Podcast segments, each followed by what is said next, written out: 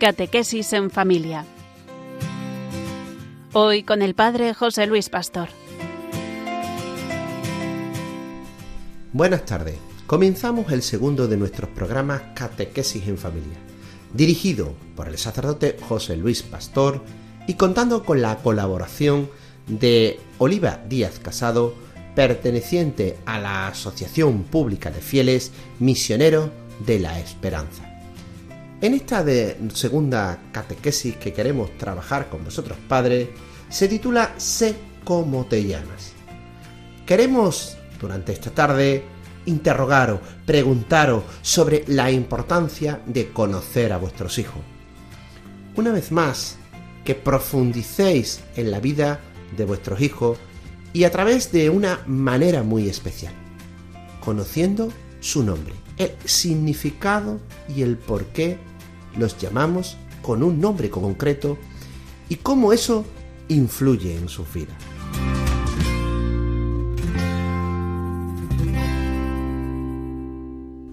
Esto es una conversación cotidiana y como la vida misma, ese interrogarnos y que los padres se interroguen sobre qué son sus hijos y cómo son sus hijos es algo de la vida cotidiana. Fijaros que el otro día me encontraba en la cola del banco y estaba escuchando un diálogo entre una pareja que comentaba una situación muy peculiar de sus hijos. Decían tal que así. ¿Qué es lo que le pasa a tu hijo? Está insoportable, siempre está enfadado y protestando. Ya me he dado cuenta. Algo le pasa, pero no sé qué es. La verdad es que no quisiera que fuera un extraño en su propia casa. Pues con un par de, bofetadas le quito yo las tonterías que tiene. Así me enseñaron a mí. Así no se arreglan las cosas. Creo que tendríamos que hablar con él y ver lo que le está ocurriendo. Bueno, habla tú con él que yo no sirvo para esas cosas. Pues también es hijo tuyo. ¿No te das cuenta que si no lo conocemos estamos viviendo con un desconocido, como si fuera alguien que no tiene nada que ver con nosotros? Tienes razón. Pero se me hace difícil preguntarle y hablar con él, aunque creo que es el único camino que tenemos si queremos conocer y comprender lo que le pasa. Sí, vamos a intentar dedicarle un poco más de tiempo y tratar de entenderle. En definitiva, lo que constataba escuchando este diálogo es, una vez más, lo importante, descubrir lo importante que es conocer a los hijos.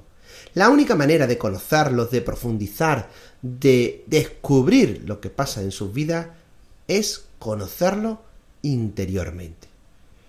Pero si descubrimos en nuestra vida que es importante conocerlo, la otra gran pregunta que nos surge es, ¿Cómo podemos conocer a los hijos?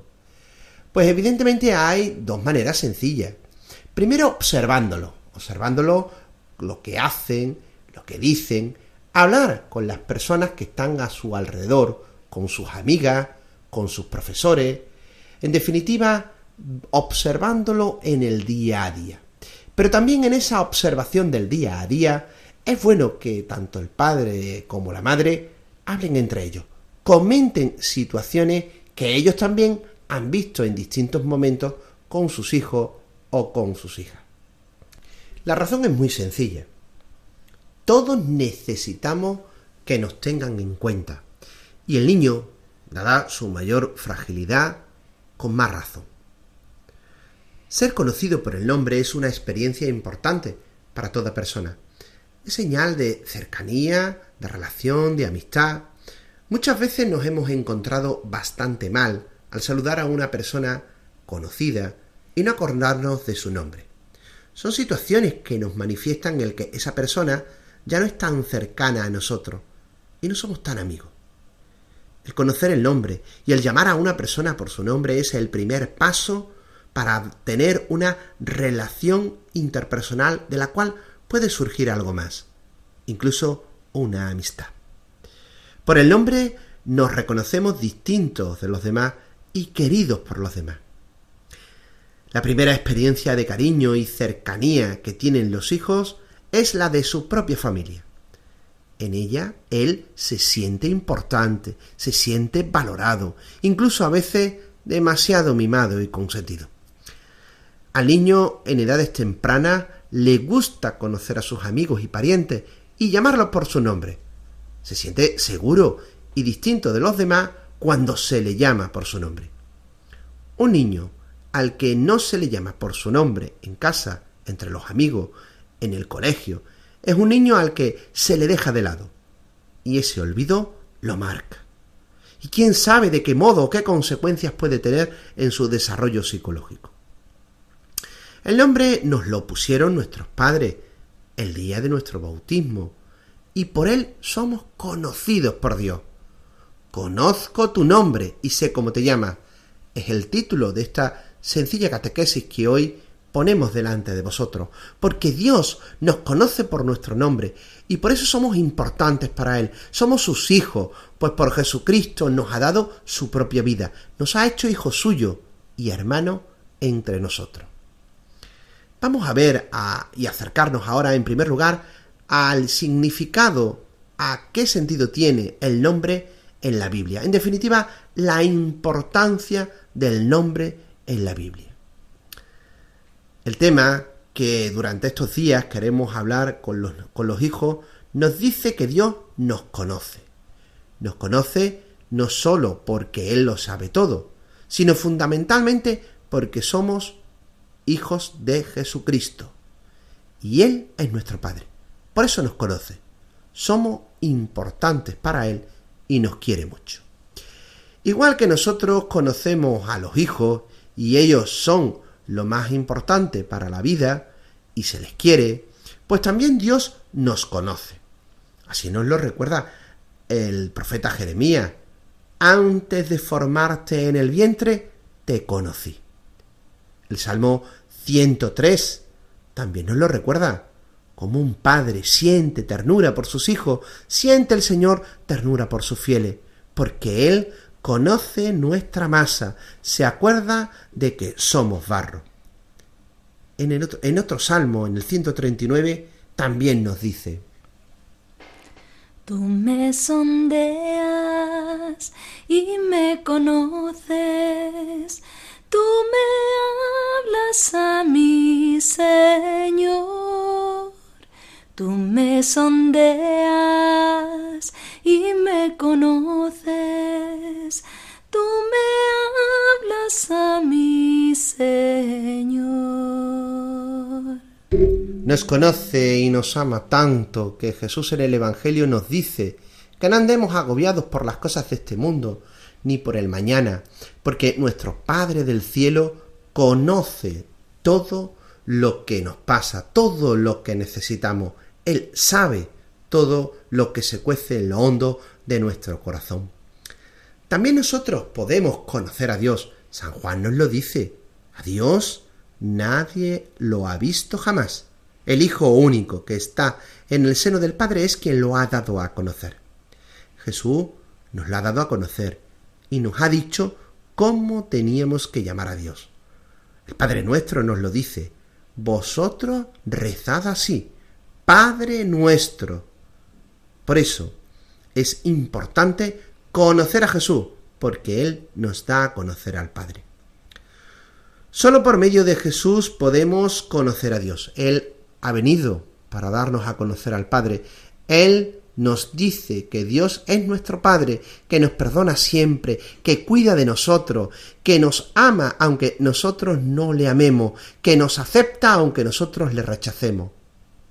Él nos conoce y sabe cómo somos. Dios nos conoce, nos ama, nos acepta y nos comprende siempre. Fijémonos lo importante que es este momento de catequesis para los niños. Los mismos que nosotros lo conocemos y lo queremos, Dios también lo quiere y lo conoce. Esto es lo que tratamos de comunicar a los hijos, que Dios Padre le conoce y sabe su nombre. El catecismo así nos lo recuerda. Señor, tú me conoces y me llamas por mi nombre. Gracias, Señor. Yo también conozco tu nombre. Tú eres mi Padre Dios. Esas dos citas que aparecen en el catecismo del despertar religioso, una del profeta Isaías y otra del Salmo 139 que hemos cantado, nos recuerda que Dios Padre los conoce y sabe nuestro nombre. En la Biblia, seguimos profundizando, en ocasiones tiene un valor muy importante el nombre. Nosotros a veces no sabemos apreciar el gran significado y la gran hondura que significa tener un, nombre. En nuestra cultura imponemos nombres por razones muy diversas. Hay nombres que se ponen por tradición familiar o por simple fonética, si no es porque están de moda o por motivos más banales, más mundanos. También en tiempos de Jesús a veces los nombres iban ligados a la tradición familiar. Al ir a circuncidar a Juan Bautista, sus familiares le quisieron poner por nombre Zacarías, como su padre. Y se extrañaron cuando su madre Isabel se negó y le dijo que se llamaría Juan. Nadie hay en tu familia que se llame así, leemos en, eh, en San Lucas. Pero en ocasiones el nombre iba ligado a la futura misión de la persona. Así, Jesús significa Salvador, Emmanuel, Dios con nosotros. Pedro Roca, el sobrenombre dado por Jesús a Simón en orden a su función en la iglesia. El día de nuestro bautismo nos impusieron un nombre manifestado manifestando, perdón, la singularidad del bautizo que se vincula de este modo a Jesucristo y a la Iglesia. Por el bautismo nos reconocemos hijos de Dios y nos comprometemos a vivir nuestra existencia cristiana en un sincero seguimiento a Jesucristo. El nombre cobra en ese momento un significado hondo. Un significado hondo que debería influir en el pensar y en el obrar de cada uno de nosotros, pues recuerda el hecho del nacimiento por el bautismo a una vida nueva, la vida de los hijos de Dios, que nos, que nos pide morir al pecado, a todo el mal que hacemos en el mundo, y vivir como hijos de la luz, vivir desde los valores del Evangelio, siendo evangelios con luz de resucitado para los demás. Imponer el nombre en el bautismo tendría que ser un acto muy consciente, que se hablara desde la fe y que a los padres les recordara especialmente que desde la Biblia el ponerle un nombre al hijo no es solamente una moda o un deseo, debe de ser una tradición familiar, porque venimos de un pasado y también un reto, una misión, un deseo, un configurarse incluso con una persona que ha vivido santamente. Como recordábamos, nuestras catequesis tienen distintos momentos. Ahora os invitamos a entrar en ese momento de diálogo con los hijos a hablar con vuestro hijo, a hablar con vuestra hija acerca de su nombre. ¿Por qué le pusimos ese nombre? ¿Qué recuerdos nos trae? Podemos hacerlo en estos o parecidos términos. Hoy te voy a contar cómo fue lo de tu nombre. Aún no habías nacido. Te estábamos esperando llenos de ilusión, aunque no te conocíamos ya te queríamos mucho, soñábamos contigo y nos preguntábamos cómo sería. En las conversaciones que teníamos entre nosotros, papá y mamá, empezamos a buscarte un nombre. Y decidimos este porque nos gustaba para ti. Cuando por fin naciste y pasaron unos días, te llevamos a la iglesia. Fue un día muy grande para toda nuestra familia. Vinieron los abuelos y los tíos, tus primos, estaban todos allí. Cuando llegamos a la iglesia, el sacerdote salió a recibirnos y, a recibirnos y nos preguntó, ¿qué nombre habéis elegido para vuestro hijo? Nosotros le dimos tu nombre. Entonces el sacerdote derramó agua sobre tu cabeza y dijo, yo te bautizo, nombrando primeramente tu nombre, yo te bautizo en el nombre del Padre, del Hijo y del Espíritu Santo. Con este acto reconocemos que además de ser hijo nuestro, de papá y de mamá, eres también hijo de Dios. Y Él te conoce y sabe tu nombre. Podemos invitar también a que cierre los ojos y hacemos unos momentos de silencio en nuestro corazón para agradecer a Dios el ser su hijo. Papá o mamá puede decirle al oído con los ojos cerrados, Padre, gracias por haberme hecho hijo tuyo. Podemos reflexionar con él sobre la importancia que tiene tener un nombre, su singularidad, que lo puedan llamar con cariño, relacionarse con él, ser conocido como alguien diferente a los demás, que no es un objeto, sino una persona que pide ser tratada como lo que es. El niño comprenderá así que él es un objeto de derechos y que él tiene el deber de reconocer los derechos de los demás niños, que tienen, como él, la misma dignidad. Se iniciará en el aprecio de los valores como la comprensión, respeto y aprecio a los demás. Todos los niños tienen un nombre, son personas y merecen tener un nombre. Llamarlos por su nombre es un reconocimiento de su individualidad y su dignidad. Podríamos incluso enseñarle la foto del día del bautismo y seguir contándole un poco en qué consistió la celebración. También recordarle que es una alegría el saber que Dios nos conoce y que sabe nuestro nombre. Y que eso significa que somos muy importantes para Él. Y también terminar todo este rato con ello haciendo una sencilla oración los tres juntos. Padre Dios, te doy gracias por el nombre que recibí en el bautismo. Este nombre me relaciona contigo y me hace hijo tuyo. Y me relaciona con mis padres que me quieren, con mis amigos con los que juego. Me siento feliz de ser hijo tuyo y de saber que tú me conoces y me llamas por mi nombre. Durante esta semana podemos recordarle que comenzó su vida como cristiano poniéndole un nombre, siendo bautizado, que eso te hace digno ante Dios, te hace hijo suyo reconocido. En definitiva, recordarle incluso en distintos momentos durante la semana también algunos momentos diferentes de la celebración, como por ejemplo el momento en el que se juntaron todos sus hermanos, si los tiene, todos sus familiares, el momento de después del bautizo, cuando se hizo ese momento de celebración familiar. Durante la semana os invitamos a que recordéis poco a poco todo lo que hemos ido trabajando en esta catequesis.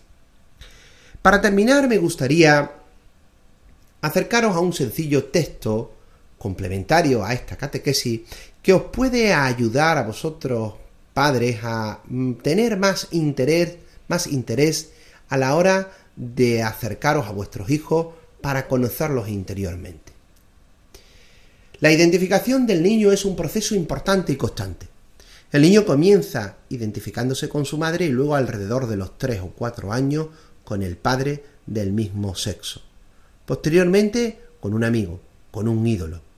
A través de esta sucesión de identificaciones, el niño a la vez se descentra, se busca y encuentra su propia identidad. Ensaya diversos papeles hasta encontrar el suyo. Los niños imitan situaciones sociales vividas u observadas. En el curso de los juegos expresan las relaciones afectivas, las emociones, los sentimientos, porque también se transmiten los valores sociales. Hay que hacerlo, está prohibido, se puede hacer o no se puede hacer. Las concepciones del saber vivir. El juego contribuye a desarrollar en el niño un sistema de representaciones y de valores que preparan, que le preparan para su, su inserción en el medio ambiente humano. en el mundo cotidiano del día a día. Es necesario crear en la familia un clima que favorezca la seguridad del niño. El niño que se siente seguro manifiesta muy poca ansiedad. Por otro lado, el niño que vive en un medio inestable, desunido, o que se siente poco amado o amenazado, manifiesta mucho más frecuentemente la ansiedad, lo mismo que el pequeño que cambia con frecuencia de un medio de vida a otro. El niño debe ser estimulado y debe envalentonarse para que inicie o finalice sus actividades. La presencia del adulto le da una seguridad y su permisibilidad lo incita a la acción. La actitud del niño está calcada de la del adulto y este último puede ser tanto un freno como un estimulante.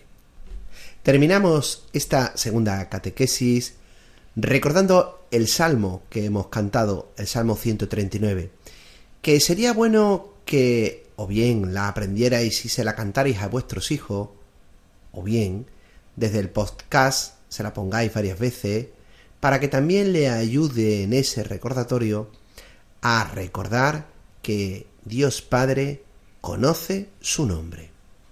Tú me sondeas y me conoces, tú me hablas a mi Señor, tú me sondeas y me conoces, tú me hablas a mi Señor.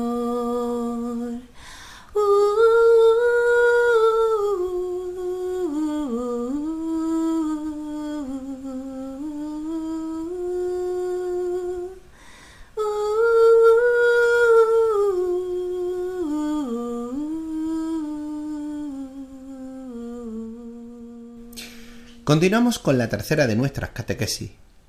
Se titula Te miro con cariño. El objetivo de esta catequesis es descubrir la importancia de la mirada. Una mirada que es y debe de ser acogedora y cariñosa, como es la mirada de Dios. Recordamos que en la anterior catequesis nos encontramos con Andrés y Ana. Ellos querían charlar con su hijo y lo hicieron y está muy contento de haber tenido esa conversación con su hijo, como así nos lo muestra este sencillo diálogo. Después de hablar con él, tengo la impresión de que nunca le había visto. A mí me pasa lo mismo. Yo creo que hasta aquí le hemos visto por fuera y sin darnos cuenta de todo lo que tiene por dentro. Yo estoy asombrado. Por cierto, Andrés, una de las veces me echaste una mirada de enfado que me dejaste paralizada. Sí. Es que lo que me dijiste en aquel momento no me gustó. Yo creo que tú tienes esa costumbre. Me dejas pasar pocas cosas. Eres muy exigente. ¿De verdad? No había caído en la cuenta. Creo que tienes razón. Soy exigente. No solo contigo, sino conmigo mismo. Sí, ya sé que te enseñaron que hay que exigirse siempre para mejorar, pero eso está bien para el trabajo. Con las personas, esa mirada la llena una de coraje y le corta el cariño. Lo siento. Aunque tú tampoco eres floja conmigo. También tienes una mirada de reproche hacia algunas cosas que yo hago. Así que me ves como una recriminadora, ¿verdad? Lo voy a pensar. Me preocupa que estas miradas las podemos tener también con los niños. Bueno, yo creo que las tenemos. Los miramos con cariño un par de veces al día, pero otras veces nuestra mirada y actuación es bastante exigente. Me ha gustado hablar contigo. Te siento ahora más cerca. Si esto es una mirada acogedora, vale la pena tenerla. Todos tenemos experiencia de cómo nos han manifestado el cariño o el rechazo por medio de la mirada. Una mirada dice muchas veces más que mil palabras. Una mirada puede cortar la comunicación o puede impulsar a la otra persona a abrirse más. En este diálogo que hemos tenido de Andrés y Ana, nos ha hecho descubrir las distintas miradas que podemos tener y lo que cada una de ellas expresan. La necesidad que tenemos de cariño y de amor la buscamos con bastante frecuencia a través de la mirada. Tenemos necesidad de que se nos muestre con palabras y con gestos ese cariño. Es una experiencia universal. Comienzan desde pequeño a reconocer a tu madre por la sonrisa. El despertar al conocimiento del mundo que nos rodea está envuelto en gestos de cariño. La mirada de los demás es muy importante para el niño. Los ojos del niño buscan continuamente la mirada de los padres, unas veces con alegría, otras con inquietud, con deseo de aprobación. El niño crece al calor de las miradas de los padres, hermanos y personas que los quieren. Busca y entiende mejor el lenguaje de las miradas que el de las palabras. Pero puede ocurrir que estemos tan ocupados que no nos demos cuenta de las miradas de nuestros hijos y de los que tenemos alrededor y que no les prestemos atención a lo que nos quieren decir con su mirada e incluso que no nos detengamos a mirarlo y a responder a sus miradas. Nos recuerda Bernabé Tierno en su libro Valores Humanos. Desde niños vamos construyendo nuestro propio concepto, nuestra autoimagen, el sentido de nosotros mismos con arreglo a los mensajes que recibimos de nuestros padres, hermanos, familiares, amigos y maestros. Tal y como estas personas nos consideran, nos miran, así creemos que somos desde pequeños. No es una cuestión sin importancia lo de la mirada. No se trata solo del hecho material de mirar a los demás, es algo más profundo, es la estima que tenemos de los demás y de nosotros mismos. Según nos miremos a nosotros mismos, podemos mirar a los demás.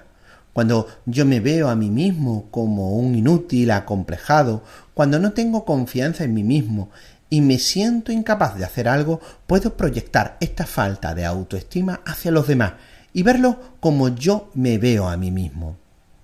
Cada paso que damos como adulto para incrementar nuestra propia autoestima supone un regalo indirecto para los que tenemos alrededor. Podemos preguntarnos y mirar en nuestro, en nuestro interior cómo nos miramos a nosotros mismos, qué es lo que vemos de nosotros, es decir, preguntarnos por nuestra autoestima. Preguntarnos si estamos de acuerdo en la forma de vernos a nosotros mismos y cómo esa, ese vernos a nosotros mismos influye en los que tenemos alrededor, especialmente en los hijos y en la pareja. También la palabra de Dios nos recuerda la importancia de la mirada. ¿Cómo nos mira Dios? ¿Cómo le miramos nosotros a Él? Si creemos lo que nos dice la Biblia, si hemos tenido una experiencia gozosa de la mirada de Dios, descubrimos que siempre nos mira con cariño. Te miro con cariño, no como es el título del tema de la catequesis que hoy estamos trabajando. ¿Por qué Dios nos mira con cariño? Sencillamente por lo que nos recuerda la primera de Juan. Dios es amor. Esta no es una afirmación bonita para llenarnos de sentimientos espirituales. Es una realidad que nos convoca a la vida. Dios nos ha creado por amor y es y su obra buena es vista por sus ojos. Así nos habla el libro del Génesis. Y creó Dios al hombre a su imagen. A imagen de Dios lo creó. Hombre y mujer los creó. Y los bendijo Dios. Vio Dios que todo lo que había hecho era muy bueno. Dios vio, miró la obra que había hecho y la vio que era muy buena. Desde el principio Dios nos miró con cariño, nos creó por amor y nos sigue creando por el mismo amor. Su mirada amorosa hace que la vida de los hombres y las mujeres tenga un sentido y una razón de ser. Somos imágenes suyas en la medida que reflejamos su amor, en la medida que miramos con cariño la obra creada por él. Somos conscientes de que Dios nos mira con cariño de que mira nuestros sufrimientos, nuestras penas, nuestras esclavitudes y se compadece de nosotros, Dios Padre nos mira siempre, pero no con unos ojos como los nuestros. Dios Padre nos mira desde dentro, con el corazón. Todos cabemos en el corazón de Dios, que seguros estamos bajo la mirada de Dios. Así Miró Dios a su pueblo cuando estaba oprimido por Egipto, como nos recuerda el libro del Genes, del Éxodo. He visto la opresión de mi pueblo en Egipto. He oído el clamor que le arrancan sus opresores y conozco sus angustias. Voy a bajar para librarlos del poder de los egipcios. La mirada de Jesús es una mirada que curaba a los pecadores y que perdonaba. Su mirada, reflejo de la mirada del Padre, era acogedora, compasiva y tierna. Jesús mira a las personas desde dentro, con el corazón. Así fue la mirada a Pedro después de haberle negado, como nos recuerda el Evangelio de San Lucas. Y estaba todavía hablando cuando cantó un gallo. El Señor, volviéndose, le echó una mirada a Pedro, y Pedro se acordó de la palabra que el Señor le había dicho. Antes que cante el gallo, me negarás tres veces. Y saliendo afuera, lloró amargamente.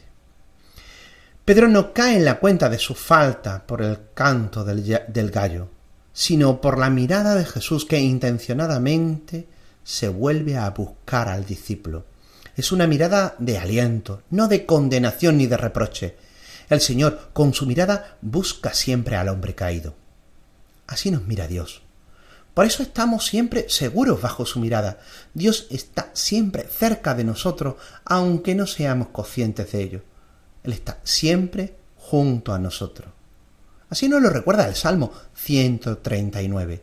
Tú estás siempre cerca de mí. Eres maravilloso.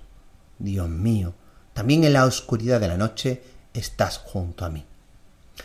La mirada de Dios a los hombres es una mirada acogedora, comprensiva, alentadora.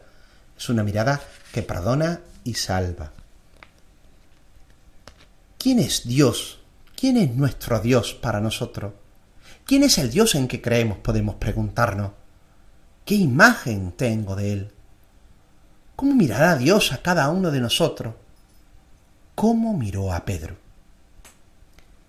Podemos continuar esta catequesis, como decíamos, con otra de las partes que nos recuerda ese diálogo con los hijos. También estas catequesis, recordamos, van buscando el que nos sentemos a hablar con los hijos. Y para poder hablar todo esto con los hijos, os hacemos una sencilla propuesta. Que cojáis con vuestros hijos y le enseñéis alguna foto en la cual los estáis mirando con cariño. O haciendo alguna acción con ellos como darles de comer. Y hacerles reflexionar a ellos y recordarles que cada vez que los tenéis a vuestro lado, los estáis mirando con cariño. Podéis invitarles a cerrar los ojos y a recordarles que hay unos ojos muy especiales, los ojos del corazón, con los cuales también se mira a los que tenemos alrededor. Recordarle también que Dios piensa en él y que igual que sus padres lo miran con cariño y lo miran con los ojos del corazón, también Dios le mira con cariño. Y por eso no puede tener miedo ni debe tener miedo a la mirada de Dios. A veces se puede tener miedo a una mirada de papá o de mamá, porque hay miradas que nos marcan y hay miradas que son importantes tener con los hijos porque hay que llamarles la atención o regañarles. Pero también, cuando se dan esas miradas, es porque también los padres corrigen pero también Dios nos corrige con cariño y con amor, como papá, mamá, los hermanos y todas las personas que están alrededor y que nos quieren, lo hacen.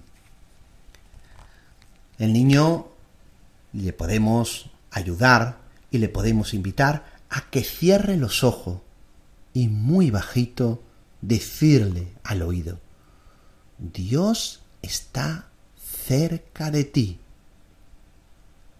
y podemos ayudarle a que durante un tiempo empiece a profundizar en esa mirada del corazón.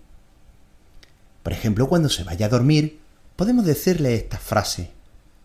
Yo el Señor estoy contigo, te miro con cariño. Igual que yo, tu padre o tu madre, te miro con cariño cuando estás acostado, sé, Señor, que tú me miras con cariño. Quiero aprender a mirarte como tú me miras a mí. Padre Dios, te doy gracias por el cariño que me tienen mis padres.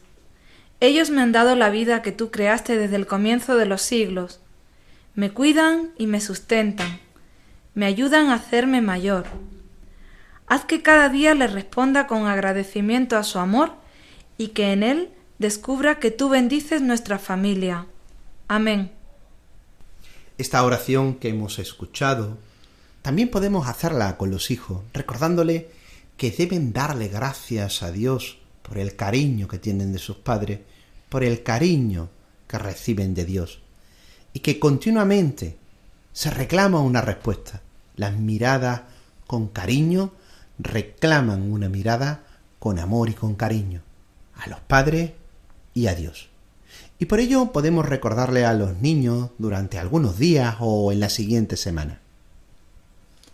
Dios nos mira con cariño y siempre está de nuestra parte. Terminamos nuestra catequesis de esta tarde con un texto complementario que os va a ayudar, queridos padres, a descubrir la importancia de mirar con cariño en vuestro día a día. Trabajar durante años con niños emocionalmente trastornados me ha servido para comprender muchísimas cosas. La mayoría de ellos solo habían experimentado perversiones del amor. No era sorprendente entonces que las expresiones de amor les aterrorizaran. Los gestos de afecto eran rechazados y malinterpretados. La ternura les repelía. El largo camino hacia la confianza tenía que ser preparado con meses y años de consistente y persistente reafirmación. Lo que habían aprendido a temer podía aceptarse con tiempo y comprensión, ser como tranquilizador. Lo que habían experimentado como ansiedad ahora parecía confortarles. Lo que habían percibido como detestable podían aceptarlo ahora como una afirmación. El amor que podamos dar dependerá del amor que hemos experimentado, pero hay esperanza. El amor se aprende amando. Por último, os dejamos con esta canción que podéis ponerle a vuestros hijos a través del podcast de Radio María de nuestro programa. Me viste a mí cuando nadie me vio. Me amaste a mí cuando nadie me amó. Me viste a mí cuando nadie me vio. Me amaste a mí cuando nadie me amó. Y me diste nombre. Yo soy tu niña, la niña de tus ojos, porque me amaste a mí y me diste nombre. Yo soy tu niña, la niña de tus ojos, porque me amaste a mí, me amaste a mí. Terminamos nuestro programa despidiéndonos de todos nuestros oyentes. Os recordamos que podéis volver a escuchar nuestro programa a través de los podcasts de Radio María. Buenas tardes y que Dios os bendiga.